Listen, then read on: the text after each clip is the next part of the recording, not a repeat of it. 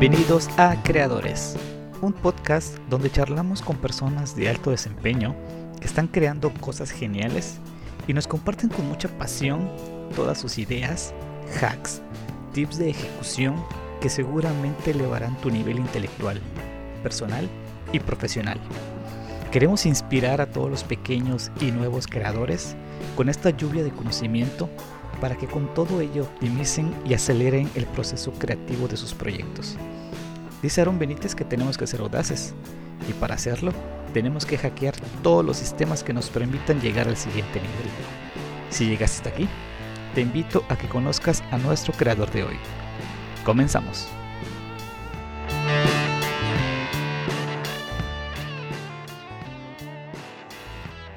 ¿Qué tal amigos? Buenas tardes, noches, días a la hora que nos están escuchando. Bienvenidos a el capítulo número uno.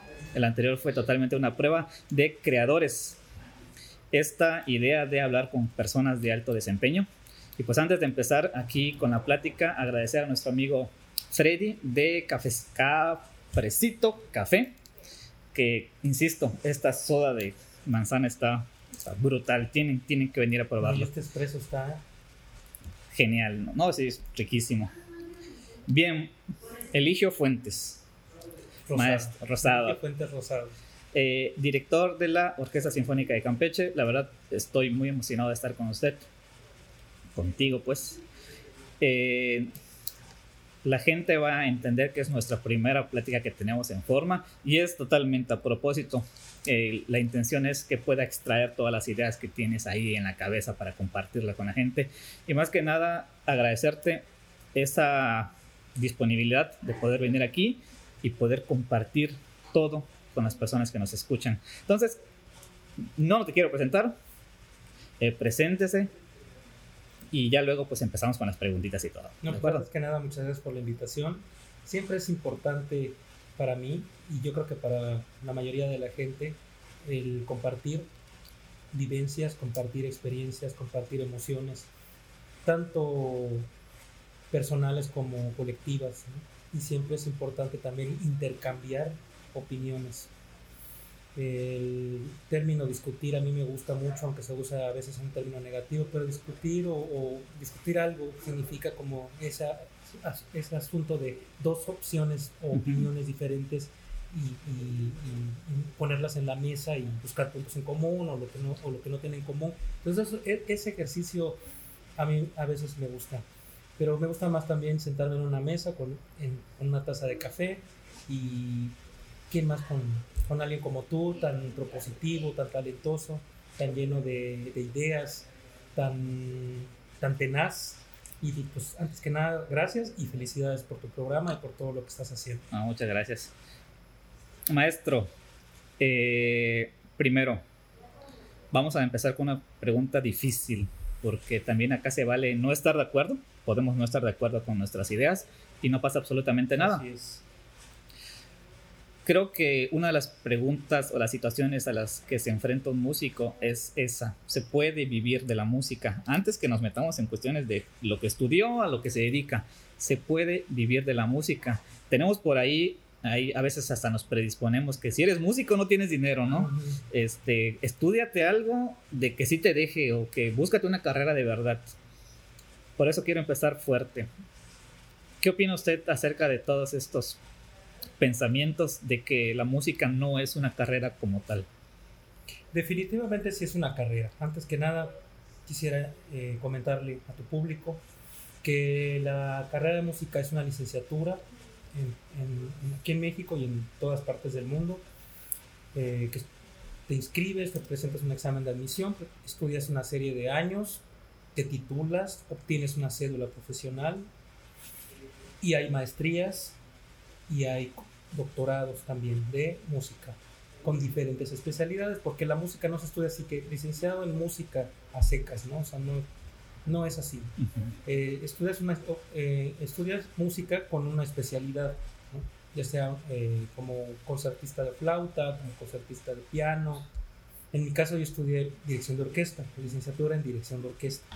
Se oye raro porque uno eh, relaciona las licenciaturas con otra clase de carreras, claro. ¿no? pero hay licenciatura en danza, hay licenciatura en teatro, hay licenciatura en artes plásticas, con sus correspondientes posgrados. Entonces, definitivamente sí es una carrera.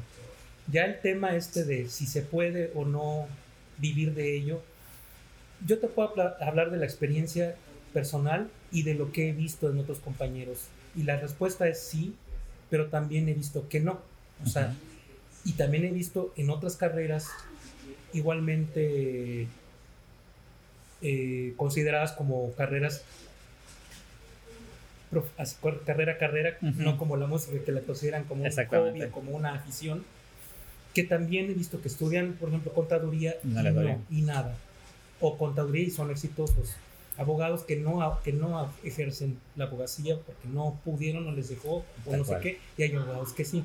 Entonces, como en todas las carreras, mm, obedece a una serie de factores, ¿no? Pero uno, uno de los importantes es enfocarte en lo que vas a hacer. O sea, no, mucha gente estudia música, y, pero por si las moscas estudio este, actuaría, y por si las moscas estudio esto, y pinto, y bailo, canto, es que digo, qué padre, qué bonito que, que tengamos muchos talentos y que podamos desarrollarlos también, pero tenemos que enfocarnos, tenemos que, concentrar la energía en un, en un, solo camino y ahora sí que si realmente eso es lo que quieres, si tienes la vocación y, te, y tomaste una decisión, aunque pueda o no irte bien en un momento dado de la vida o a lo mejor en bastante largo momento de la vida, pero enfócate y tarde o temprano vas a lograr algo. Yo, yo conozco, de verdad, por, experiencia que he visto, gente que no tiene mucho talento en la música, pero se ha esforzado toda su vida preparándose, actualizándose, eh, echándole ganas al doble por, porque no tiene tantas capacidades como otros, ¿no? Que se les hace tan fácil. Y logran cosas, logran éxito, logran este, vivir de ello, como dices tú. Entonces, yo creo que definitivamente es una, la respuesta es sí, sí se puede, que no es tan fácil, que no es tan fácil tanto aquí en México como en todo el mundo.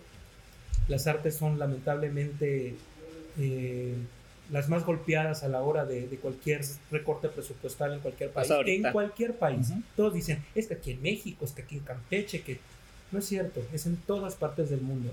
acaba, en Europa acaban de clausurar todas, o sea, el año pasado y están clausurar temporadas enteras de conciertos con el correspondiente no pago, ¿no? Compañías de, de, de, ópera en Estados Unidos cerradas, sin pagar. ¿Cuánta gente se queda sin trabajo? No solamente cantantes de ópera y músicos, sino también tramoyistas, este, utileros, escenógrafos, iluminadores. O sea, es, es, una, es una situación que la, la, cultura en general, más que la música, englobaría todo como cultura, lo que más es golpeado, ¿no? Porque lo consideran no esencial. Yo he peleado mucho eso, y lo digo peleado porque sí he, este, he puesto categóricamente mi opinión en eso. Me dicen, es que la música y las artes no son esenciales en este momento, porque lo esencial es la salud. Efectivamente, y sin discusión, es la salud, es cierto.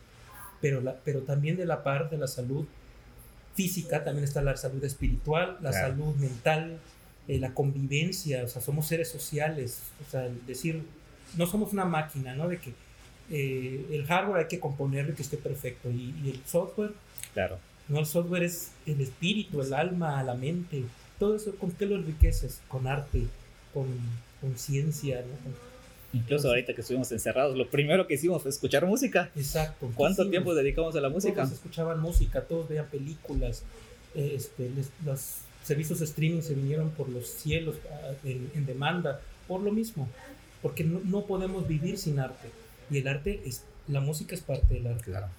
Entonces, que no es esencial desde tu punto de vista. Y yo nunca quité mi dedo de ese reglón y nunca cambié de opinión. Sí es, es una prioridad la vida, pero de la mano de la vida, que es lo más importante, están todas las cosas que enriquecen la vida, porque la vida en sí misma, sin lo que la enriquece y lo hace, la hace vida, pues es vida. Sí, o sea, algo completamente vacío. Sí, súper de acuerdo. incluso, bueno, hace ratito leía, ¿no? Eh, música, ¿no? El arte de las musas. Ahí estuve investigando un poquito y antes el término música no se aplicaba específicamente, a, lo sonoro sino que a cualquier tipo de arte y ya luego fue pues evolucionando, ¿no? Hasta que ya se le quedó algo completamente sonoro. Padrísimo, ¿no? Y me tocó de suerte porque pues me llegó mi revista muy interesante. Y empezó a ojearla y dije, ah, mira, ¿de dónde viene el término música? dije, eso me va a servir hoy, vamos a leerlo. Y ya fue como aprendí, aprendí eso. Entonces, ¿usted sale de Campeche a qué edad? Yo me fui relativamente tarde.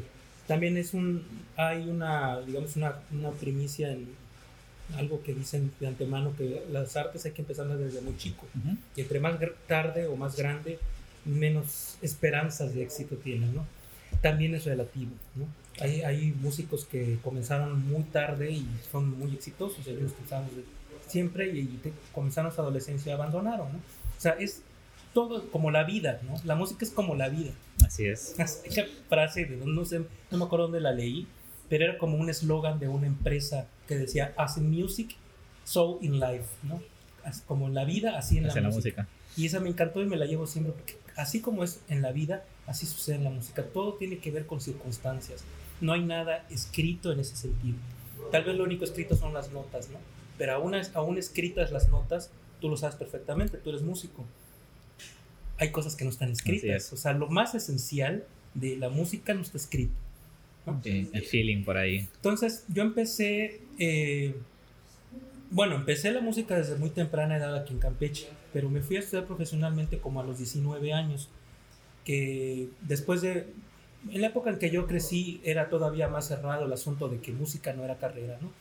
Y pues mis papás también no tenían ese conocimiento de que era carrera y fue un poquito complicado convencerlos de que sí, ¿no? Pero en ese inter, pues me dejaban estar en, en, aprendiendo el violín, estando en las orquestas infantiles, empecé a trabajar en una orquesta que más tarde se convirtió en la orquesta de cámara del ayuntamiento y, y este y a la par llevaba yo una carrera, como dicen, una carrera formal, no me dan caso con eso, todas formales, que es medicina. Empecé a estudiar medicina en, ah, la, Universidad Autónoma de Campeche.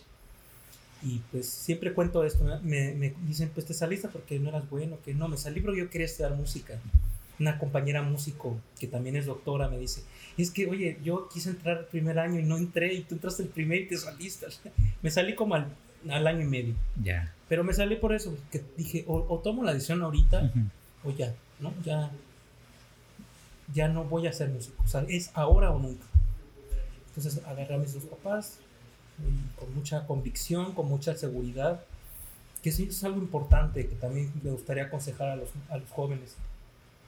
Tienen que estar seguros de lo que quieren.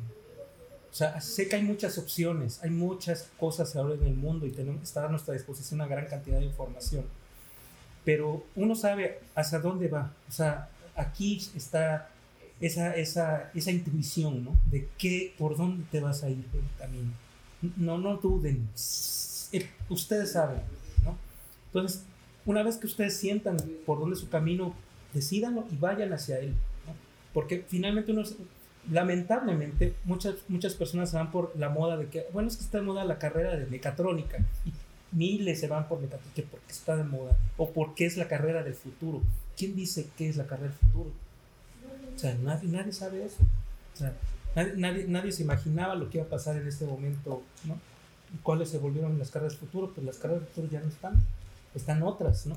Bueno, entonces yo con mucha convicción y con mucha seguridad les digo, papás, miren, papás, yo ya saben, ustedes saben, ¿para qué no nos hagamos seguimos haciéndonos? O sea, yo quiero ser músico, yo quiero, o, yo quiero intentarlo. Déjenme presentar examen de admisión en las escuelas. Y le enseñé los planes de estudio, dónde quedaba. Una era de la Universidad Nacional Autónoma de México, que eso también es, ah, pues, hay una escuela de música en la universidad, ¿no?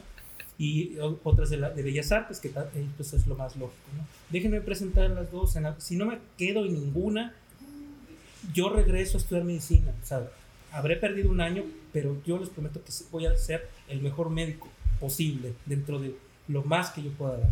Y no volverse, volver a hablar del asunto, pero denme esa oportunidad.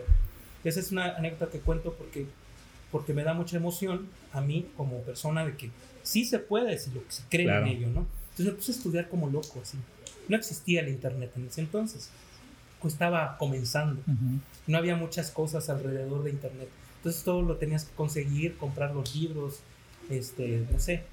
Entonces me puse a estudiar lo que pude, todo, todo así de manera autodidacta para poder presentar los exámenes de admisión y me quedé en las dos escuelas. Ah, caramba. O sea, eso es lo que mis papás dijeron, bueno, creo que... Sí tienes Creo que por allá, ¿no? Si te quedaste en las dos escuelas es por algo.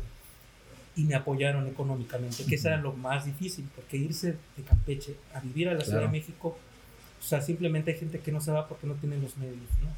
Afortunadamente mis papás me apoyaron hasta que terminé la carrera y pues a, a- a ellos es a los que les agradezco fundamentalmente que yo sea músico profesional. Pero fue, fue a los 19 años más Ok. o menos que fui. Pero no fue tanto, ¿no? Un, un año, año y medio ahí como que perdido. Sí.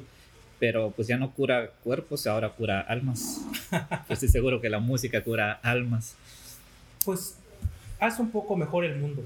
Y todo lo que haga mejor este mundo es Bienvenido. bienvenido. De acuerdo. Y es gracias, gracias, gracias siempre todo lo que sabe ello, ¿no? ¿Y hubo alguna persona por ahí que fue lo- el que dio el primer empujón?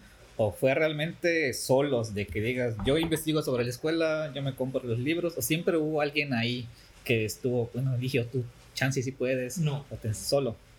Nunca me habían hecho esta pregunta. De verdad que qué interesante pregunta. Nunca me la habían hecho. Que si hubiera alguien que me hubiese impulsado esta música, no, no había. Tal vez mi mamá veía el talento Ujú. que tenía, ¿no? Ella decía, es bueno, es que creo que podría ser ella, ¿no? Pero alguien que diga, vete a estudiar música, no sé qué, nadie. Creo que era, era algo que traía yo ahí y, que se fue, ¿no? y que fue creciendo. Claro, eh, me rodeé de eso, ¿no? De, la- de las orquestas juveniles, los encuentros de orquestas que habían. Tú creo que alguna vez. No, no me tocado. Pero sí, Ah, sí, ¿no? Que, los que hay encuentros de orquestas Sí. juveniles. eh, pues te ibas a la Ciudad de México y conoces a mucha gente como Claro. tú, ¿no? Así Que estudiaba. Pero ellos, por ejemplo, estudiaban en los EDATs, que son este, como, como prepas, pero. O sea, estudias la prepa y simultáneamente eh, una especialidad técnica en música, danza, no sé qué. Ya. Este, y me, me encantaba eso. Me decía, pues yo me quisiera ir desde la prepa. padre, ¿no? Así. Pero no, no, no. Sí, porque Qué por ejemplo, a, mí- a mí me pasa de que no alguien por ahí, pero yo sí tengo eh, un recuerdo de un maestro de la prepa que desde la prepa estudia la carrera, ahorita que estudia la maestría. Estoy seguro que no hay otro maestro como él. Lo tengo así como que mi ejemplo a seguir. Porque, primero, pues porque me enseñó tecnología. Yo cuando conocí estas cosas, mi vida cambió. Dije, yo me quiero dedicar a la tecnología. Y su manera de dar clase era tan simple, pero tan eficiente que yo hasta el día de hoy digo, ¿cómo me gustaría tener ese talento nato para enseñar? Porque él simplemente llegaba, te daba el primer empujón y las dos horas de clase tú sabías qué tenías que hacer. O sea, no había necesidad de que él ni esté atrás de ti, ni esté en un pizarrón. O sea, tú te ibas. Y digo, ah, caray, qué, difícil y qué complicado es encontrar maestros así, pues tan buenos, ¿no? Y lo sigo, hasta el día de hoy tengo comunicación con él, pero pues por eso ah, de eso viene mi pregunta, porque dije, pues tal vez alguien hubo por ahí con el hijo que dijera, "Ah, yo quiero ser como él y que me dé el empujoncito. Y pues, entonces es más sorprendente aún de que haya sido No, solo. fíjate que a todo lo contrario. Y es algo que también, o sea, tu pregunta me lleva a recordar estas cosas que también pueden ser negativas, pero hay que buscarle el lado, ¿no? Buscarle la vuelta a, la- a cualquier cosa obstaculizante, por decirlo de alguna manera.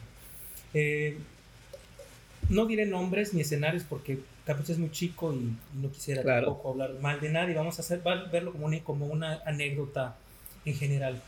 Había unas personas que se dedicaban a la música muy cercanas a mí cuando yo estaba en la secundaria y este que cuando se enteraron que yo me quería estudiar música lo que primero me dijeron es que no la iba a hacer. Y e- ellos supuestamente son músicos profesionales, ¿no? Eh, incluso cuando me aceptaron en las escuelas, uno de ellos eh, me dijo que, que mejor no me fuera, que aquí yo tenía un trabajo seguro, que era el- lo que teníamos ahí en la orquesta de cámara, no se llamaba orquesta de cámara, pero que, que no le iba a hacer, que no me fuera, que me quedara aquí, que consiguiera yo un trabajo seguro acá, este, que sería un error que me fuera, para qué me iba. O sea, y él supuestamente era un músico profesional, y el otro pues era un maestro, un académico que, que era músico, o sea, era, del área de música, que, me- que no tenía caso que me fuera, que mejor me quedara, que para qué. Algo- Igual y, y a veces tantito egoísmo, ¿no? El, ¿para qué? Mejor cuando regrese tal vez me quite la chamba. o algo así. A lo mejor no soy tan malicioso y no lo pensé así, simplemente yo lo... Fíjate que también ayuda un poco mi forma de ser. Cuando me dijeron eso, dije, pues es su opinión. ¿no? O sea, no me afectó ni nada. Claro. Yo ya sabía qué onda, ¿no? Ya luego me enteré que uno de ellos decía que para qué me fui, que ni le iba a hacer, así literalmente dijo, no, no lo va a hacer.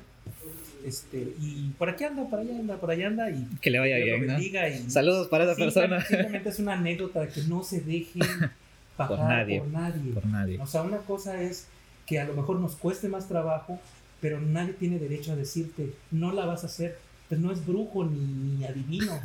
O sea, ¿cómo, ¿cómo vas a saber que no la vas a hacer? Así O es. sea, es una persona totalmente descar- descartada cuando alguien te diga, no la vas a hacer. O, no, hombre, no, va a estar muy difícil. Mm, O sea, adivino, tú no, ¿no? tienes facha de músico. Dedícate a otra cosa. Dedícate a otra cosa. Ahí por ahí. No, no, no se dejen. Otro segundo consejo del día. No hagan caso mucho de, de- de eso. Ni hagan caso de las, de las alabanzas extremas, ni hagan caso de las críticas extremas. O sea, siempre todo lo busquen, búsquenlo en la justa proporción. Una alabanza extrema nos puede cegar y encumbrar y, y hacer, y pensar que todo lo estamos haciendo bien y no, no precisamente toda la vida va a ser así. Y críticas muy extremas nos, nos pueden hacer eh, aminorar lo que, nuestras, Dudar de uno, ¿no? dudar de, nuestro, de nuestras pasiones, de nuestros Claro. sentimientos, que al final este mundo está lleno de cosas así, ¿no? Entonces, ¿por qué todavía encima escuchar esas opiniones? Sí, Pues, claro. No es recomendable. Por- ahorita que mencionaba eso, dice, una alabanza extrema lo único que hace es alimentar el ego y ya luego nos puede aplastar. ¿no? Alimenta el ego y el ego eh, tapa los ojos, tapa la mente, tapa el pensamiento. Uno, en mi caso, en tu caso, los, los artistas, los, los profesionales, somos instrumentos de algo superior. Nosotros no somos la música en sí misma, nosotros somos un vehículo, ¿no? Así como el violín es un instrumento, nosotros también somos un instrumento. En el caso más claro es los, los que cantan, ¿no? La, la voz. Son instrumentos musicales vivos. Ujú. Nosotros también somos instrumentos los que, los que tocan, ¿no? Entonces, no, no, no hay, o sea, el mérito es a través de la música. Y si vamos a agradecerle a alguien, es agradecerle, pues, a lo que ustedes crean, a la vida, al universo, a Dios, a lo que ustedes crean, y a ese arte que ese, esa vida y ese universo o ese Dios les permitió hacer. Pero nunca digan es que yo, yo, yo, yo, y que el gran, el único, el genio. Claro. No, tampoco se dejen eh, cegar por eso. Así es. Eh, mencionaba lo de las críticas. Hay una filosofía de vida que yo sigo mucho. Es de, dice así tal cual. Nunca tomes las cosas a, a personal. Vienen las críticas. Nunca te las tomes personal. Incluso si son personales. No te las tomes personales. Genial. Así como que, bien, bien, bien. Ahora, irse, se va a la Ciudad de México. ¿Cuántos años? Cada escuela tiene su número de años y su, y su, digamos, su esquema de estudios. Por ejemplo, la Universidad Autónoma, las carreras no pueden durar más de 5 años. Entonces, como la carrera de música dura más de 8 años, entre 8 y 10 años, se su- subdividió en 3 años que le- de lo que le llaman propedéutico, que aunque se escuche así como que, pro- o sea, como que de menor rango propedéutico, es obligatorio. O sea, son 3 años que es la carrera ya en sí misma, nada más que le, la subdividieron así para que encaje en el, digamos, en el organismo, cómo llaman, la ley, en el, Sí, claro. Para ¿No? que se ajuste el plan. se ¿no? ajusta al plan general de la universidad. Y cinco años de la carrera propiamente, cuatro creo ahora, ya no me acuerdo. La cosa es que ahí eran siete años u ocho. Siete años, es cierto, eran tres de propedéutico y cuatro de licenciatura. Que en realidad tienes que hacer los siete, los, los siete u ocho. En la Escuela Superior de Música eran ocho años. Cuatro de nivel medio superior y cuatro de superior. También tienes que hacerlos. O sea, si tú llegas y no tienes eh, equivalencias de las materias de los primeros cuatro años, pues no este, tienes que hacerlos. Sí o sí. En el conservatorio son 10 años. Esa es de las escuelas más, de la, es la primera escuela Ujú. ¿no? de, de música en México, el Conservatorio Nacional, son 10 años. Esa ni pensé en la opción.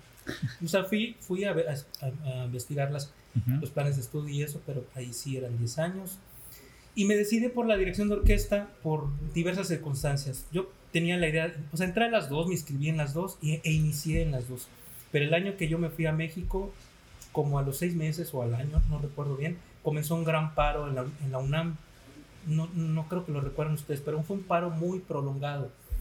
Algo de, de, de estudiantes que duró casi un año, no sé. Entonces suspendieron las clases. Entonces, mm, no sé, no me desilusionó, simplemente como que me enfoqué más en la otra escuela, ¿no? en, la, en la Escuela Superior de Música de Bellas Artes.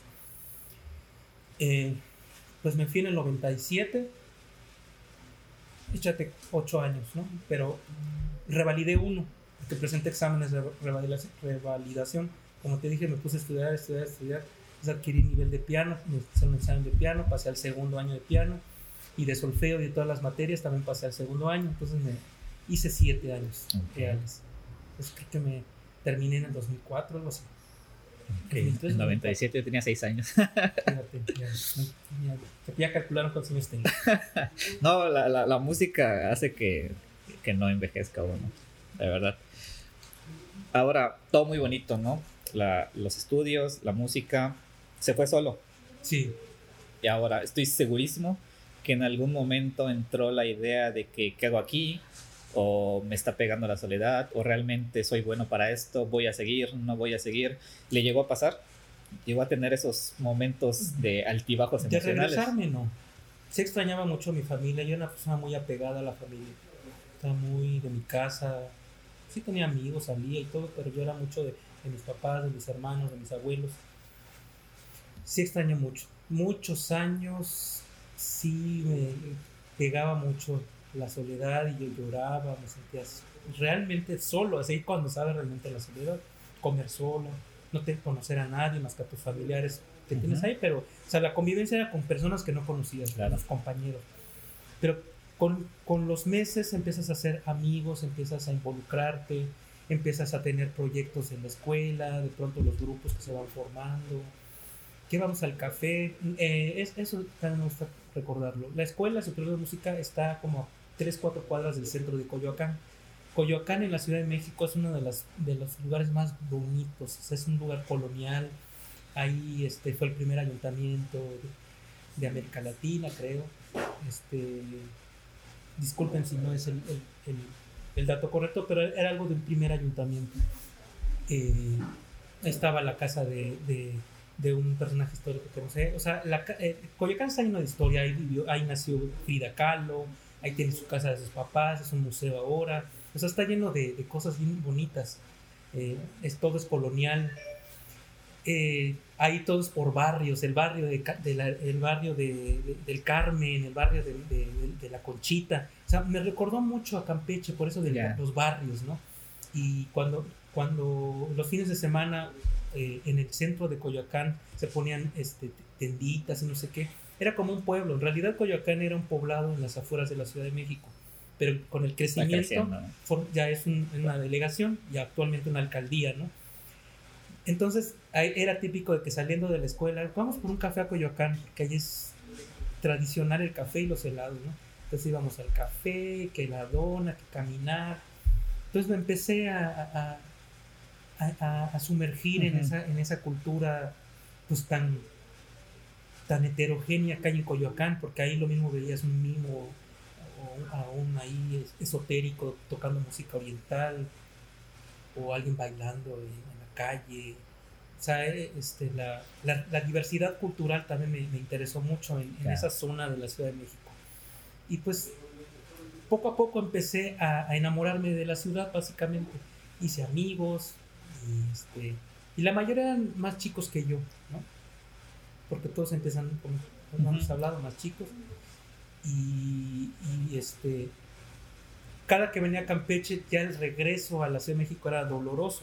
Pero claro. una vez que pisaba la Ciudad de México, otra vez me olvidaba de, de, esa, de esa, melancolía y me involucraba. Sí, o claro. sea, sí pensaba en, en, en, en, lo difícil que es la soledad, pero nunca pensé en regresarme uh -huh. o dejar lo que yo había iniciado. Claro. De que haya pensado en que no sirva para eso, o sea, no tanto eso, sino nada más que hay cosas, hay áreas de la música que se me hacen muy difíciles. Eh, o, o, determinadas este, objetivos o de la carrera, ¿no? Algún ejercicio, alguna cosa del piano, alguna algún, algo técnico del piano que me costara trabajo, o, no sé, ¿no? cosas de ese tipo. O sea, cosas específicas. Dice, qué difícil está esto, ¿no? O, el, dictado a cuatro voces, o sea, una cosa que en ese momento a mí no, no sabía que existiera, ¿no? Se me hacía muy difícil, pero me, me, ponía ahí, ahí, ahí, yo ponía el, La 440 en, así en el piano y la, la, la, y así me iba aprendiendo yo las notas, o sea, realmente sí me enfoqué, o sea, sí me enfoqué. No, nunca pensé que no sirviera, simplemente sé que hay, hay cosas que, se me, que me eran difíciles. Ya. Cuestiones técnicas seguramente, ¿no? Ahora, de la parte de difícil, de la parte, pues esta que ya platicamos, de la soledad y todo, vamos a cambiarlo. ¿Cuál es uno de los momentos así que cuando está acostado y empieza a recordar que casi siempre le vienen a la mente alguna actividad, algún, concierto, algún amigo, algo que le haya dejado bastante marcado de toda su etapa ahí, algún recuerdo que se le venga. ¿De musical? O en general. En general. Pues en general el ambiente que se vivía ahí, como algo, eh, te digo, en... ¿Alguna aventurita que haya pasado? La Escuela Superior de Música está como a cuatro cuadras de Coyoacán, pero como dos años después se hizo una sede en el Centro Nacional de las Artes, que es un complejo arquitectónico de ensueño. O sea, yo una vez toqué ahí en, los encuentros de orquestas y dije, wow, este es un sueño hecho realidad. Y cuando me fui y de pronto me tocó estudiar ahí, no es como, no, yo y, dije, se me cumplió el sueño. Estudiar ahí y estar inmerso en, o sea, en la escuela de música al final de ese complejo. O sea, comienza el complejo en una avenida muy grande y es una cosa larga, sí, sí, sí, pero realmente es grande, muy grande. Está la escuela de, música, al lado está la escuela de artes plásticas, está la torre principal de investigación de sus artísticos, por ahí está la escuela de cine, la escuela de danza, la escuela de teatro. Y, había una convivencia, o sea, de pronto los de teatro iban a la, a la, escuela de música, que necesitaban músicos para un proyecto, y luego, los músicos iban a, la escuela de danza, que porque iban a hacer no sé qué. Eso me gustó mucho. O sea, ese ambiente creativo, de, de, de pronto un bailarín allá, una bailarina, y y pronto estás comiendo y se sienta aquí uno de cine y empieza a platicar sus proyectos y tú le dices no sé qué. O sea, esa retroalimentación de artistas, ¿cómo extraño eso? eso, le iba, eso, le iba, a preguntar, ¿y lo extraña? muchísimo, muchísimo. Yo no diga que, no estoy diciendo que aquí no haya, ¿no? O sea, no, pero aquí es otra inercia, es otra forma de ver las cosas, eh, eh, yo estoy involucrado y enfocado completamente en la, sinfónica, ¿no? Entonces es, es muy... Eh, contadas las veces que puedo interactuar de esa manera o sentarse a, hablar de proyectos. Generalmente la gente está enfocada, ¿no? O sea, todos los que estábamos ahí éramos estudiantes de arte. Claro. ¿no? Entonces todos estaban llenos de sueños, de proyectos, con la energía a mil. Entonces, eso, eso es, un, es un ambiente sumamente positivo para, para, y, fluye pues, la para nosotros. Sí. O sea, a mí yo quisiera quedarme aquí para siempre, ¿no? Pero bueno, yo, era joven en ese entonces. Claro. Uno tiene que estar donde debe de estar. Así es. Me toca estar aquí, estoy muy contento y muy, muy satisfecho. Bien, maestro. La batuta no suena como tal, la batuta, pero hace sonar y hace sonar a muchos instrumentos y los hace sonar al mismo tiempo y los hace sonar bajo reglas, porque ahorita quiero platicar un poquito acerca del papel de director porque estoy segurísimo que más de uno hemos escuchado, pero ¿qué hace si solamente se para y mueve las manos? ¿Cómo es que le entienden? ¿O realmente hace algo o simplemente es una figura ahí completamente estética? Pero vamos a empezar. La batuta, para usted, ¿tiene algún significado? No como objeto, sino por todo lo que representa. La, la batuta es unidad. Así, o sea, el objetivo de la batuta bueno, como, un, como, una, como una imagen, como una idea, ¿no? Porque la puede estar sin batuta. O sea, el hecho de tener la mano y hacer movimientos es unir, no integrar, porque también integrar se escucha como muy técnico, es la unión de todo, o sea, no solamente sonora, no solamente eh, del equilibrio de los diversos matices de, de, los instrumentos, no solo de unión de que todos toquen juntos, no solo es la unión de que todos toquen parejo y comiencen juntos, terminen juntos. Es la unión de energías, la unión e, emocional como un prisma en inverso. O sea, el prisma es el, y, abre, aquí es al claro. revés, esto y une y, focaliza una energía para allá, para el público, ¿no? Une, es unión, unión en toda la extensión de la palabra. Genial. Ahora, ¿por qué, por qué a fuerza hay que unir, no? O sea, o es necesario esa unión, o sea, es necesario que exista esa persona para que una, sí y no. O sea, la, el, el, unir no significa eh, ordenar ni mandar eh, de manera arbitraria y, o sea, el estar parado en, en el podio es porque se sobre... Lamentablemente esto que voy a contar no siempre sucede, ¿eh? es como cosas que deberían de suceder, pero muy rara vez sucede. Quien se sube a un, a un podio con una batuta, se sobreentiende que esa persona se sabe la música de manera cabal, lo que va a dirigir lo conoce, sabe por qué, tocó, por qué toca esto, qué significado tiene, qué significado tiene que dos toquen ahí y, tres no, y por qué todos juntos acá, y, o sea, todo, todos los elementos que generan una obra musical, esa persona para ahí los debe de conocer. Conozco lamentablemente a mucha gente que solamente agarra sus audífonos, aprende la, pieza de, así y, mueve la batuta. Entonces siempre yo les digo a los, a, los compañeros y cuando doy como pláticas de dirección, cualquiera puede hacer esto. O sea, es como hacer esto así o, hacer así o dibujo un cuadro al ritmo cualquiera podría hacerlo. O sea, la dirección no es esa. El, quien enseña la dirección por ese camino lo está haciendo mal. O sea, no es, no es por allá. O sea, es que, que, los, toda esa gente que está sentada ahí con su instrumento esperando tocar, se sienta la confianza de quien está ahí, va a unir porque sabe cómo unirlo y sabe que la unión que va a lograr es la, la, adecuada para ese momento. De acuerdo. ¿No? O sea, pero ir, síganme, Está, o sea, eso no es dirigir. dirigir marcar, ¿no? No, no es marcar. O sea, hay un, hay un video de un, maestro que se llama Ricardo Muti, que él lo ejemplifica. O sea, me encantó cuando yo tenía esa idea y lo vi en ese video de YouTube, que puso, que vino, sacó a alguien de la calle, contó la anécdota y lo puso a hacer así, ¿no?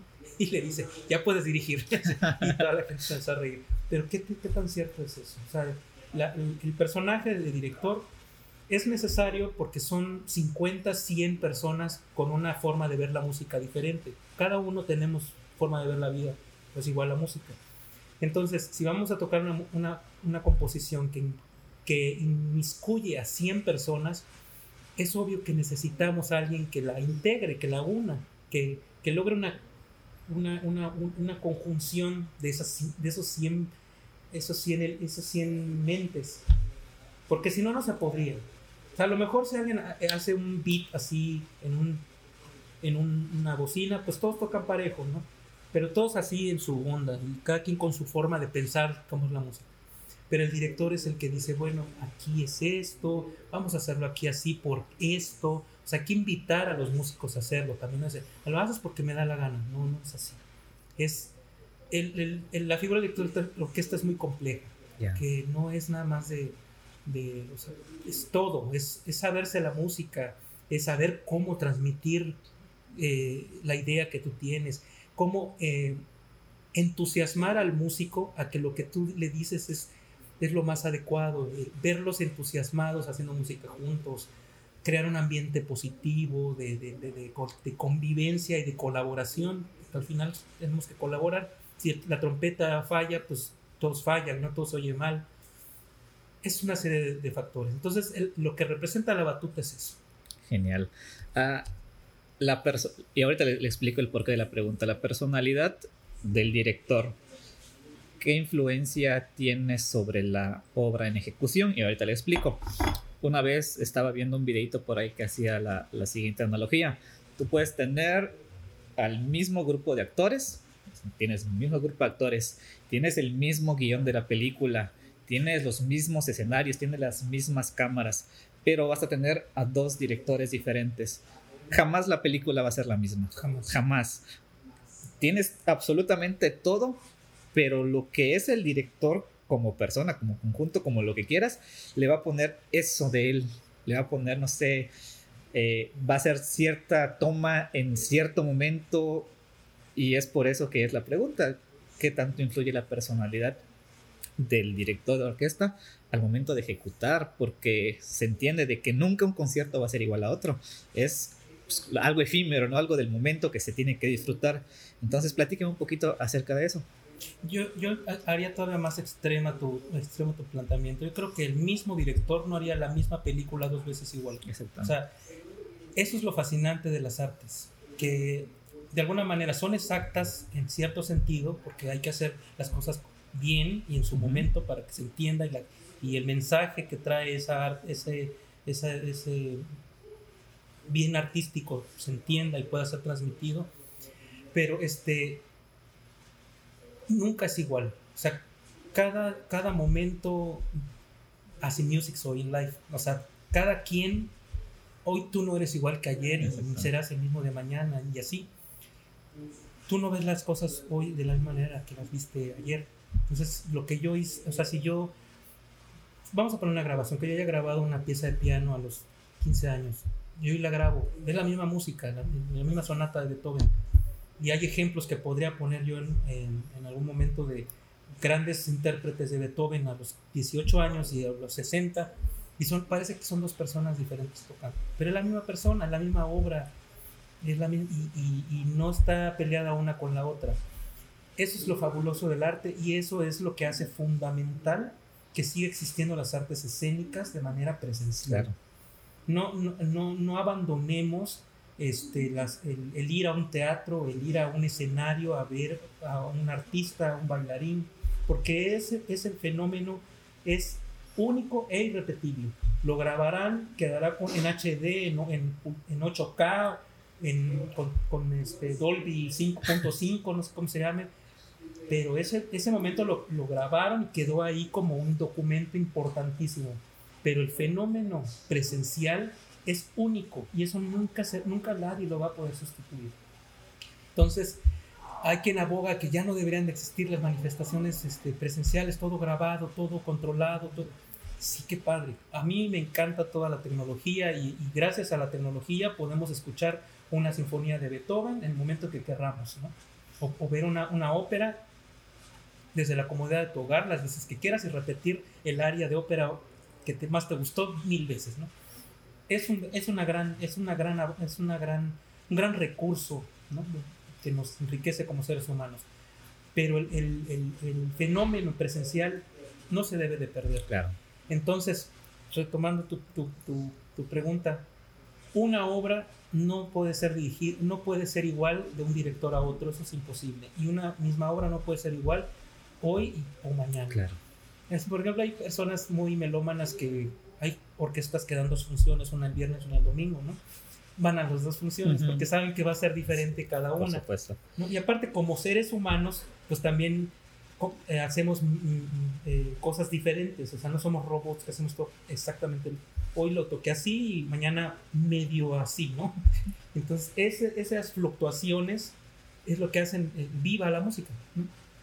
Es, es algo que, que, pues, que, es fascinante, a mí me, me, me, llena de entusiasmo comunicárselo a las nuevas generaciones que han crecido en, en los medios este, electrónicos, ¿no? que sus acercamientos a la, a la, música, al arte, han sido a través de medios electrónicos, de grabaciones, de, los invito a ir, ¿no? claro. a lo mejor no, no, no, estamos, no tenemos el, los recursos para escuchar a la Filarmónica de Viena en vivo, pero tenemos a la Sinfónica de Campeche que, que estudia trata de, de, prepararse muy bien para poder tocar esas grandes obras que quisieran escuchar. Y así también compañías de teatro, eh, bailarines que, están estudiando obras para presentarlas. Muchas veces todas estas manifestaciones aquí en Campeche, al menos aquí en Campeche, están al, al alcance, no, no tienen un costo o si lo tienen es muy pequeño. Entonces sí, todas las veces que puedan ir a escuchar o ver un espectáculo en vivo, háganlo. genial. Ahorita que mencionó lo de la Orquesta Sinfónica de Campeche, me empecé a recordar, y ahorita va la pregunta, cuando empecé a involucrarme un poquito en este, en este ecosistema musical, iba y empecé a ir a, los conciertos, ¿no? Recuerdo vagamente que había una directora que era cubana, me parece.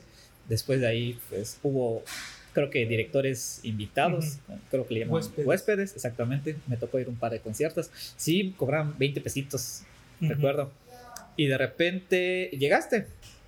¿Cómo fue esa transición? Estaba en México, vino, quién le invitó, quién lo contactó, ¿Cómo fue todo ese proceso pues para ya establecerse aquí como director? Sí, me fue un tiempo a México entre el 2014 y 15 o 13 y 14, no recuerdo, a estudiar unos cursos y unas especializaciones que, que pues, que encontré y, y, pedí como licencia, ¿no? Por decirlo de alguna manera, para ir. Y estuve ahí un año, un año me fui. Y en ese año pues estuvieron invitando directores, estuvo esta maestra cubana, estuvieron otros. Es, ese tipo de, digamos, eh, Pero ya era usted el director entonces. Sí, yo, yo soy director de la orquesta desde los... O sea, también esa es otra historia. Pero digamos desde, desde, desde el 2008 yo ya estoy establecido aquí en Campeche de manera distinta. Solamente me fui ese, ese pequeño lapso para, digamos, hacer estudios. De ahí pues regresa y hasta, hasta hoy, ¿no? Hasta ahora. Sí, exactamente. Porque se ha notado y pues la gente que hemos estado un poco cerca se ha notado que ya hay un crecimiento real y tangible en cuestión de artes. Yo recuerdo que estaba en la secundaria y le dije a mis papás, eh, quiero aprender a tocar violín. Y me dijeron, pues, ¿dónde? Pues aquí en Campeche no hay nada de eso. Y pues ahí se murió mi esperanza. Termino la carrera y yo solito voy a preguntar, oigan, ¿dónde puedo aprender a, música? Y ya fue que llego al Instituto Campechano y conozco al maestro Manuel y empiezo, ¿no? Pero ahora eh, ya hay más lugares, ya hay más orquestas, ya hay más escuelas, ya hay más clases y más músicos y eso es, es, algo maravilloso. Entiendo que usted y la Sinfónica tienen parte ahí, también la Secretaría de Cultura, yo creo que esto es un trabajo en conjunto, ¿no? Pero como que ya se, ya, ya Campeche ya despegó. Sí, definitivamente no es el mismo Campeche que dejé yo en el, en el lejano 1997 en 1997 todo, todo se veía de manera, eh, pues toco ya, ¿no? Ahora todos ven así como que toco para esto, por esto, porque quiero ir a tocar aquí, porque voy a estudiar esto, voy a estudiar una licenciatura en música. O sea, y ahorita hay un montón de, de compañeros que están estudiando la licenciatura en artes, tanto en Yucatán como en México artistas plásticos que incluso ya están en el extranjero. O sea, hay, hay todo ya una, un sentido de que son, son, son este, carreras serias. Claro. Hay, hay, personas muy, muy conocidas y todo que están estudiando artes. Pues, ya se ve como algo normal. Ya no como, ay, como siempre me preguntaban, ¿y qué estudias música? Sí, pero una carrera. y, aparte de música. ¿Qué carrera? bueno son, anécdotas que, que, las han vuelto memes, pero son reales. me tocó, me tocó este, e, esa clase de preguntas. Es otro Campeche, es el Campeche lleno de arte, lleno de gente con muchas ganas de estudiar de manera seria. Yo veo a músicos, no solamente de música de conciertos clásica, ¿no? sino también músicos de, de rock, de jazz, que de, realmente están enfocados en estudiar. Como ahora hay pues todos estos recursos eh, eh, tecnológicos de poder estudiar en línea, hacer carreras en línea, eh, pues se ha abierto toda una nueva forma de, profesionalizarse. Entonces de pronto veo grupos de jazz así de jóvenes. Yo digo, wow, esto no existía en el 98, 97, perdón. O, o chavitos tocando flauta, como tú, por ejemplo. O sea, tocando a ese nivel, con, esa, con ese conocimiento de, de las obras. No existía eso, ¿no? O sea, aquí era el círculo pequeñito que, que se creó en, en, ese momento. Y si tú te querías mover para otro lado, no había para dónde. O sea, no había para dónde, no había ni siquiera el internet para poder buscar. Pues tenías que irte. O te quedabas o te ibas. Ahora te puedes quedar y profesionalizarte, ¿no? Conozca chavos así muy jóvenes que, que ya tienen sus sus grados en, en Berkeley y así, y, y, no se han ido, aquí están, y tienen nivel y tienen sus certificaciones. No, O sea, eso es todo es posible ahora. Eh, gracias a las tecnologías y también gracias a que también la sociedad ha cambiado. Ahora existen becas para, para artes, ¿no? De las Pablo García. Antes solamente era para carreras no artísticas, o sea, de otra clase de, de- de carreras. Ahora becas para estudios de arte. Qué padre, o sea, de verdad, Sí. qué gusto. Siempre les digo, apliquen, apliquen, si no se quedan este año. Al menos existen, antes no existían. Exactamente, y vuelve a intentarlo, y vuelve a intentarlo, no Ah. pasa nada. hay eh, apoyos de, de proyectos del PECDA, del, del Ujú. PACNIC, o sea, hay tantas cosas que antes no existían, que la verdad este, estamos viviendo en un momento muy, muy afortunado, muy afortunado y pues también eh, las autoridades pues, no han dejado, no han abandonado las artes. Hace 15 días fuimos a inaugurar un teatro, o sea, en medio de, este, de esta crisis mundial en donde cierran teatros en Europa, cierran teatros en Estados Unidos, cierran compañías de, de ópera. Fuimos hace 15 días a inaugurar un teatro para. Pa- Lo remodelaron y ya tienen un teatro totalmente nuevo en Tenauas. O sea, realmente también estoy muy agradecido por esa eh, por ese interés, ¿no? No, no, han, de- no han dicho las artes bye porque lo importante es esto, ¿no? O sea, no, aquí todo de la mano. O sea, apoyo total a, a- a- para preservar la vida y todo, pero también vamos a inaugurar un teatro, vamos a habilitar este, esta, esta cancha para que haya en un futuro convivencia, hayan infraestructuras para, para, para, para esto que te decía de la Claro. socialización y de la, del enriquecimiento mutuo. No nada más es la vida por la vida. Así es. Y voy a, voy a tocar un tema sensible aquí porque también hay que ser realistas. Estamos finalizando un gobierno y esperemos que sea el que sea, el gobierno del color que sea, eso me da, me da totalmente igual, pero el gobierno que entre le da una continuidad a todo lo que ya se hizo. Esperemos. Esperemos porque eh, lamentablemente es- esto es, esto es como así de, de- como, yo- como es un nuevo gobierno y, y soy de otro color, pues esto ya no. Exactamente. Y pues sí, esto funciona, pero como son nuevos, pues hay que hacer otra cosa. A quitar parecida. todo lo que es el Ajá. antiguo y sí, y sí, ese sí. tipo de cosas, de verdad, ya debemos de madurar como sociedad, ¿no? Los, los políticos deben de madurar Claro. también, o sea, ya, ya hay atrás eso, hay que, hay que ver el- de verdad, de verdad la función de ellos, ¿no? Como, como funcionar, o sea, de que funcionan para el público, funcionarios públicos, para el pueblo, no para el revanchismo y ese tipo de cosas que ya son tan arcaicas que de verdad ya deberían de, Sí, de cambiar esa, esa, esa ideología.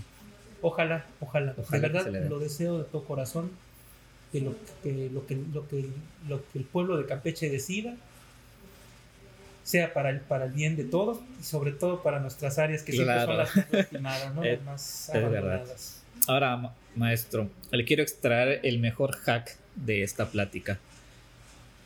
Se está preparando para un concierto, el que sea, le dicen que en un mes es su siguiente concierto. Platíqueme ese proceso creativo, me gustaría que sea pues lo más enriquecedor posible, desde escoger el tema, desde escoger las obras, cómo se prepara usted como persona, como director para estudiarlas, luego con los ensayos hasta llegar a la ejecución. ¿Cómo es ese todo, todo ese proceso creativo? Para, pues, para que nosotros aprendamos un poquito más de cuál es realmente su función. Bueno, son, son varios factores que influyen para decidir el repertorio, que es, digamos, el meollo del concierto es el repertorio. Muchas veces el repertorio ya tiene di- diversas este, determinantes. Por ejemplo, si viene un, un cantante de ópera a hacer un, un recital de arias, generalmente el cantante es el que dice, yo quiero cantar esto, este es mi programa. Y, y a partir de ahí podemos decir, bueno, esta obra no, podemos, no la podemos tocar porque lleva ocho cornos, por ejemplo, y nosotros nada más tenemos dos, ¿no? Y Claro. no podemos contratar por cuestiones presupuestales, no podemos contratar seis cornos más, ¿no? Para empezar, aquí en Campeche no hay seis cornos, hay que traerlos de otro estado, hay que pagar viático, hospedaje, bla, bla, bla. Cornistas, por favor, aprendan a estudiar el corno. Sí. Hay oportunidades. hay dos, ¿eh? y esa serie de, de factores técnicos, ¿no? Esta obra no la podemos tocar porque no se lleva corno inglés y no tenemos corno inglés y sin el corno inglés no se puede tocar. Y así, o, o tiene un solo de arpa y no hay arpa. Hay arpa. ¿no? Después que se logra ese, digamos, bueno, no se puede esta, entonces pongo esta, dice el cantante. Ese tipo de programas ya están como casi predeterminados por el invitado, ¿no? Ya una vez que se tiene el programa, muchas de las obras que cantan yo ya las he estudiado previamente, todos estos años. Las que no me sé, por decirlo así, que nunca las he dirigido o no las he estudiado, pues me, ahora sí que a sentarse al piano, a ver las, las notas, aprenderme, porque yo, eh, cuando es una, una, área de ópera yo me aprendo la letra del área. O sea, tengo que, como que, o en la mente o así medio así, ir con el cantante, porque es importante como que saber por dónde va él e ir moviendo la música. A diferencia de la música, digamos, moderna, en donde todo está determinado por un beat interno que está no lo puedes mover y, así. la música, como, la, como las óperas, se mueve, es como orgánico, como que de pronto se acelera y y cada cantante trae su, idea de ese movimiento. Entonces tienes que, pues por eso hay que ensayar mucho con él para ver cuánto respira en tal lugar, cuánto no Ahora, si por ejemplo el cantante eh, hace demasiado espacio y eso ya afecta a la obra en sí, pues ya tú lo platicas con él y le dices, no hay que respirar tanto ahí, vamos a hacerlo un poco más breve, se, alarga demasiado, no sé, pero eso ya es después, ya me adelanté. Me pongo a estudiar la obra, me aprendo la, línea melódica del cantante, me aprendo la letra del, cantante, el texto, estudio el contexto de esa área, este, veo las dificultades de cada instrumento, eh, hago un pequeño, un pequeño resumen, se me olvidó la palabra, una pequeña reducción de la partitura al piano para poderla tocar. De ser posible, yo la canto, que sea para tener yo una idea de cómo se mueve la pieza, no sé qué. Y, en, ese proceso de estar haciendo todo eso, ya me la aprendí. O sea, como que como podrá yo ya dirigirla sin la partitura, cosa que no hago generalmente, que para mí la partitura siempre la tengo que tener por cualquier situación, ¿no? Y así, bueno, las que ya me sé solamente las repaso, ¿no? Termino de, preparar todo mi material. La orquesta ya tiene que tener todas las partes, ¿no? Las partes de flauta, las partes... Ah, también se me olvidó un pequeño detalle. Si el cantante quiere cantar una obra que no tenemos, hay que conseguirla porque también es importante tener la música, las partituras, los papeles. Y si esa obra tiene derechos de autor y hay que pagar miles de dólares o euros para, pues simplemente por cuestiones presupuestales no se hace, Se omite y se pone algo del dominio público o algo que ya tengamos nosotros algún derecho. O sea, son una serie de factores para armar el repertorio. Después de eso comienzan los ensayos. Se les reparte a los músicos la música, se les dice qué es y se les da una carpeta. Entonces, Tú todo eso ya lo sabes, nada más quieres que lo cuente. Es para, es para el público, es para el público. Entonces, este, cada, músico pues estudia este, las partes, o sea, desde su, desde su experiencia, ¿no? Ahí todavía no empieza el rollo de la unión que hablamos hace unos minutos. Empieza el primer ensayo. Generalmente el primer ensayo, retomando que es con, una, con un cantante, es sin el cantante, para ir organizando todos los elementos sonoros hay obras muy fáciles que pueden salir en un par de ensayos y obras muy difíciles que se requieren de más de dos ensayos, ¿no? complejas, con muchas notas, con muchos saltos, con muchos movimientos de tiempo, con muchas paradas, con movimientos rápidos. Esas obras hay que prepararlas, hay que poco a poco hasta que ya maduran. Y, y una vez que ya están armada el repertorio, ya viene el cantante, ya el cantante con su propia idea. Yo a veces me, encuentro con el cantante un día antes o dos días antes y repasamos, este, yo aquí voy a hacer esto, yo lo apunto, ¿no? Ah, muy bien, no sé qué, empiezo a notar, aquí respiras, aquí sigues de continuo, este, aquí quiero hacer una pausa, todo eso se prepara para que ya el día, del ensayo con la orquesta, como son muchas personas, yo ya tengo que tener claro qué es lo que tiene que suceder. O sea, no, no puedo llegar a improvisar y, porque pues, es pérdida de tiempo. ¿no? En, en, en, grupos tan grandes, si tú no tienes claro lo que quieres, se vuelve un relajo, un ensayo. Ensayo tú tienes que llegar y saber qué es lo que quiere el cantante y cómo hacerlo con la orquesta, cómo trabajar la obra. Ya sabes dónde se puede confundir la flauta, ya sabes que se puede equivocar aquel cello porque hay un salto terrible. O sea, tienes que saber la técnica también de los instrumentos. No tocarlo, como a veces hay el mito que los directores de orquesta tocan todo. Conocer la técnica de cada instrumento y sus dificultades. Bueno, entonces ya sabes que aquí hay, probablemente se equivoquen, hay que parar, repetirlo un par de veces. Esto es en el entendido que los músicos llegaron con su música estudiada, ¿no? O sea, que solamente es como integrar. Cuando no estudian la música es otro problema, pero es un problema ya de profesionalismo. O sea, los músicos tienen que llegar estudiados, como yo llegué estudiado y como el cantante también llegó estudiado. Por ahí, respeto, ¿no? Ahí es unir, o sea, es como que integrar nuestras visiones de nuestros estudios y hacer un, una, una, una, unión, una integración. Se, generalmente son cuatro ensayos, a veces cinco, a veces tres, depende también del tiempo, ¿no? A veces el cantante no puede venir con Todo. tanto tiempo de anticipación. Hay ocasiones en que son cantantes tan importantes y con tanta agenda que vienen día antes, ¿no? Pero ya en el entendido que la orquesta está súper lista, ¿no? Nos pasó con el gran José Carreras, que él vino un día antes. Pero nuestro director invitado estuvo ensayando la semana previa, ¿no? Entonces él ya llegó y ya salió. Se termina de ensayar todo. Lo que salió mal, lo que también me salió mal a mí, porque hay que, hay que también aclarar. No quiere decir que yo nunca me equivoco, o sea, yo me equivoco también como todos los músicos. Y también hay que ser lo suficientemente humildes y honestos como para decir, maestros, voy a parar porque yo me equivoqué. Yo di una entrada donde no era y se confundieron por mí. Vamos a hacerlo para que yo lo, lo corregimos, etc. Se equivocó la flauta, no sé qué. El próximo ensayo ya esos errores se van puliendo, van mejorando, todo va, va componiéndose.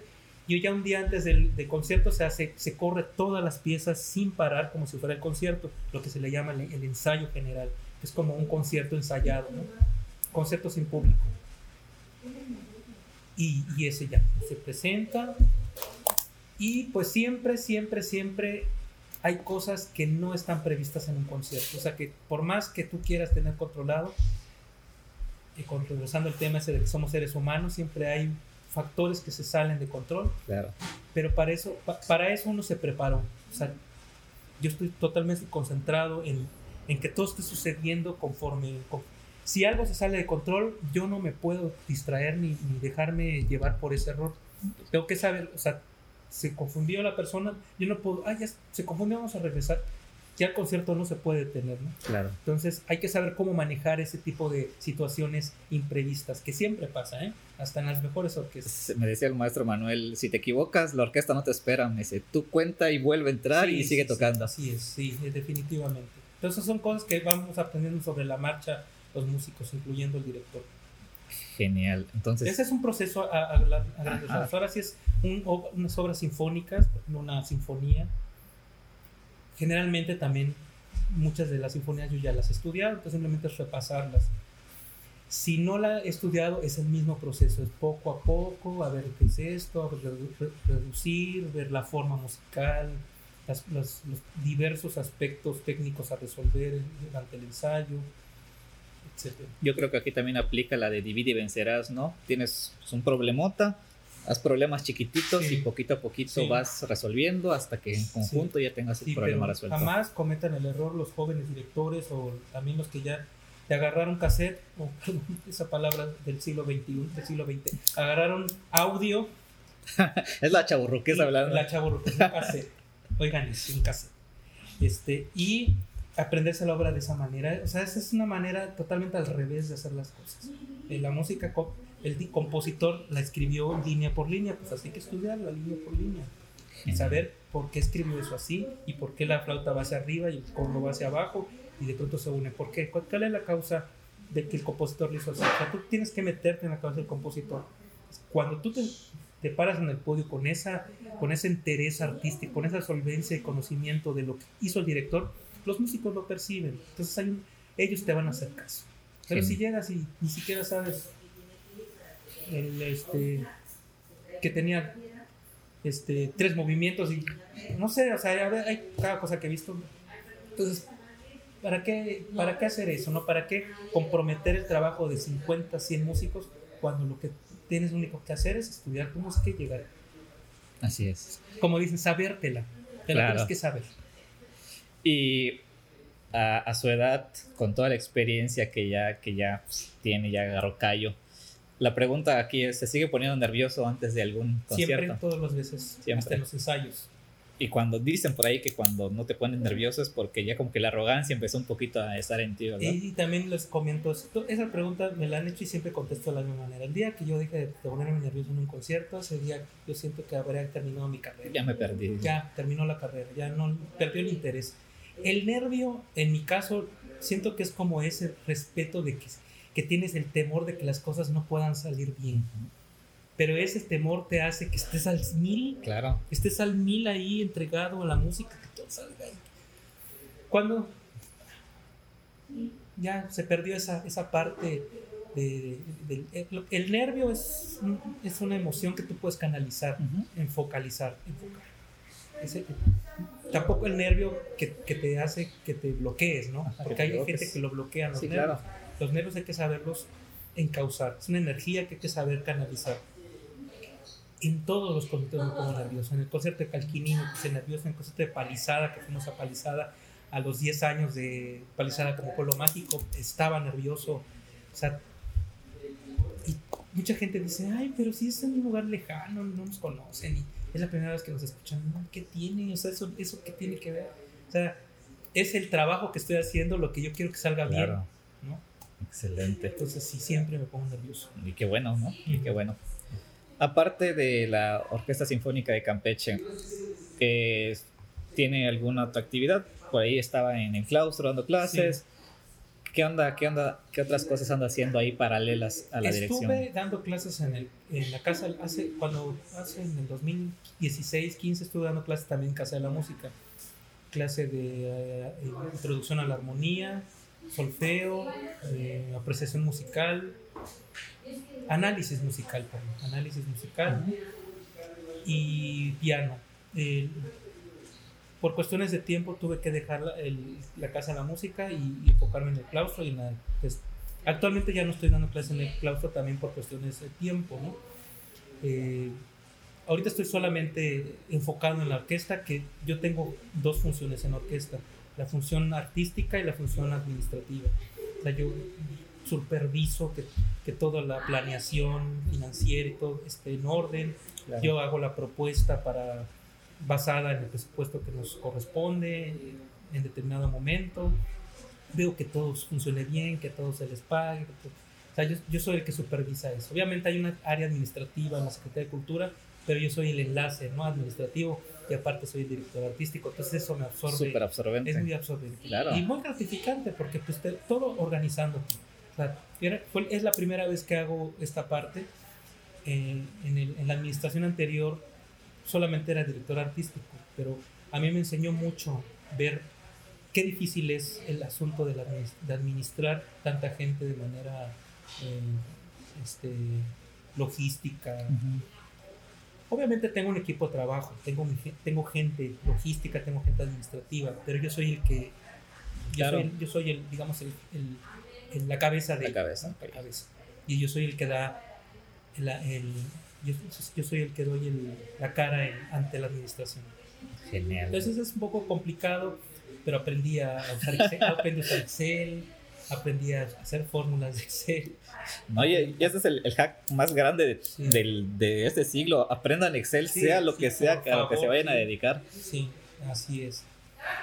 Pero es muy gratificante, es muy, cuando ves que todo funciona, que a la gente se le paga tiempo, que los conciertos este, funcionaron porque estaban las luces en su momento, porque sabes que tú, tú me tocaba gestionar que estuviesen en ese momento. Aunque es un equipo de trabajo y todos, todos tienen su parte, pero es una, una pequeña satisfacción, ¿no? Saber que tú, tú contribuyes a esa organización. Claro. Y bien, ya para ir terminando, eh, creo que la pregunta del futuro, ¿cómo se está viendo en el mediano y en el largo plazo? Obviamente sabemos y, para que, no suene tan feo, pero como profesionistas, como profesionales, yo siempre ando diciendo e insistiendo, debemos de ser estudiantes eternos, siempre tenemos que estar estudiando.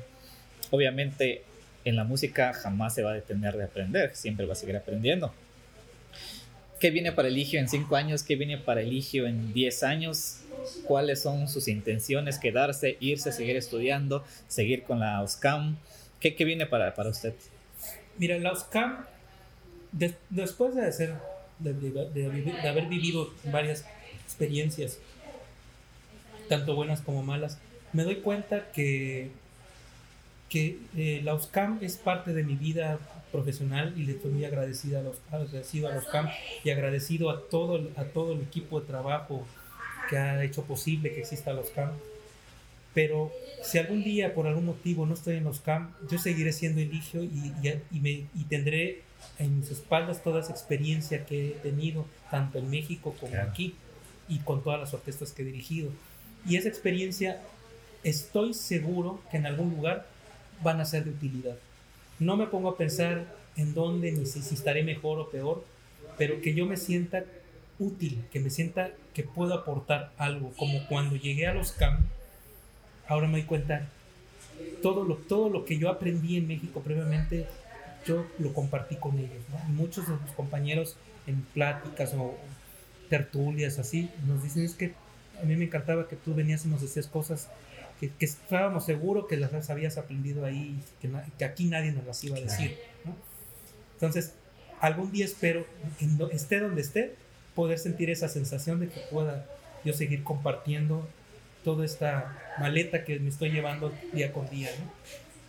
Mm, como te decía, el, éxito es relativo, o sea, simplemente hay que estar contentos con lo que está haciendo uno y por supuesto que te tiene que ir bien que te vaya bien, que, te, que, te, que valoren tu trabajo, que te paguen por lo que haces, pero fundamentalmente que te sientas a gusto. Si no te sientes a gusto, aunque ganes millones de pesos, ¿cuántos ejemplos hay de, de artistas mundiales que se pierden, ¿no?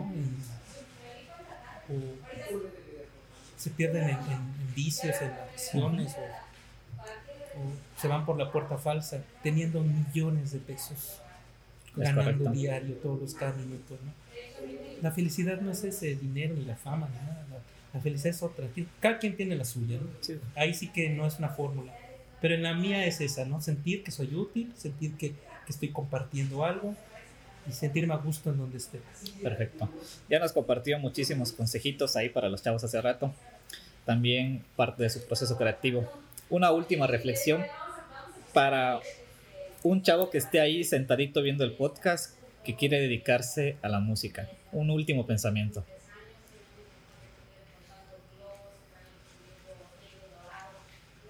Y te voy a contestar con una, con una, no recuerdo muy bien, es una, voy a parafrasear, no voy a decir más o menos.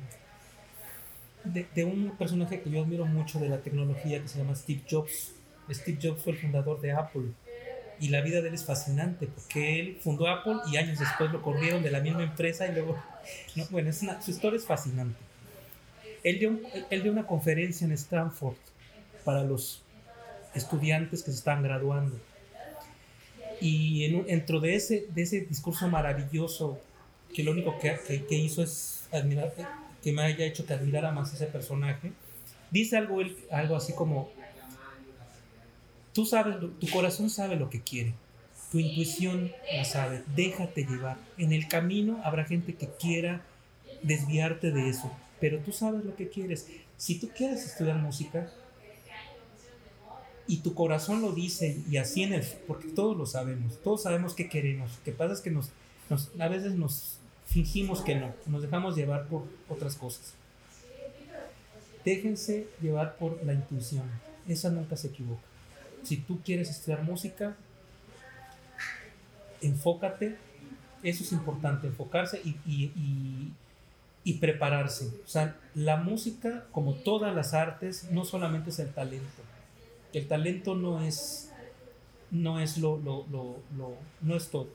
Es la disciplina, la constancia y, la, y la perseverancia.